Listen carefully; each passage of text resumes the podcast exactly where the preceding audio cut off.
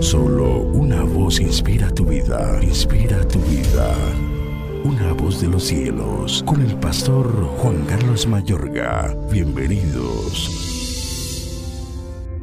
Pero la serpiente era astuta más que todos los animales del campo que Jehová Dios había hecho, la cual dijo a la mujer, ¿con que Dios os ha dicho no comáis de todo árbol del huerto?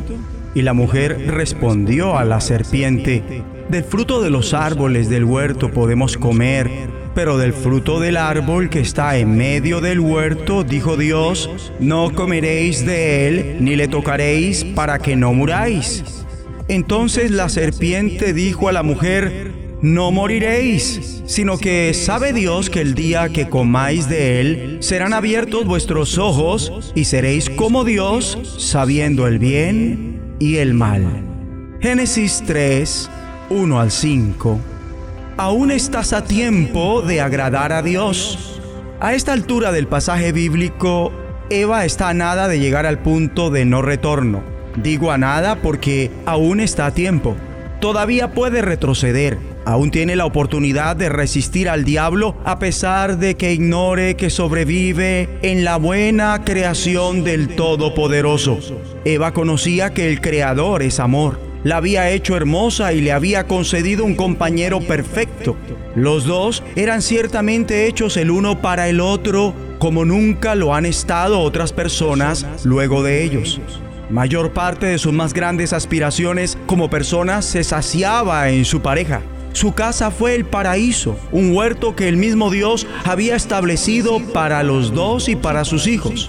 Menos el fruto del árbol que se hallaba en el corazón del huerto, todos los demás deleites de este sitio estaban disponibles para ellos. Se encontraban en paz con la creación. Toda la fauna se había presentado ante Adán para que les diera nombre, de manera que moraban en paz unos con los otros y entre sí. Al varón y a la mujer se les otorgó de parte de su Creador la bendición de trabajar en lo que Él dispuso a fin de cumplir su propósito en esta tierra, señoreándola, dominándola, ejerciendo sobre ella autoridad y mantener así el huerto a su vez que lo expandían. Estaban dedicados a diario a su relación con su Creador, también el uno con el otro como esposos, con los animales y con el huerto del Señor Contaban con el honor y el placer de cultivarlo y conservarlo.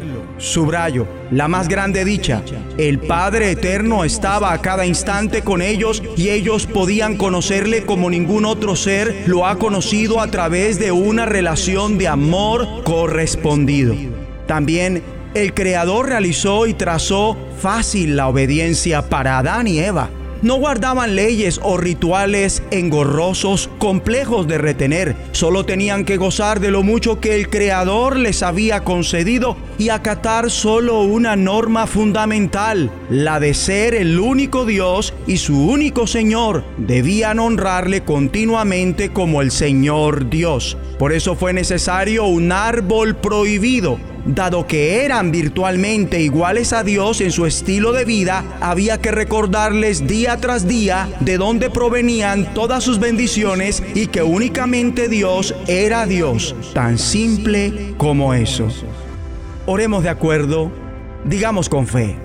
Padre Celestial, ayúdanos siempre que sea el caso a resistir al diablo sometiéndonos a todas tus normas Desistimos de la desobediencia y el engaño que hay ahora mismo en nuestro corazón y decidimos ser fieles.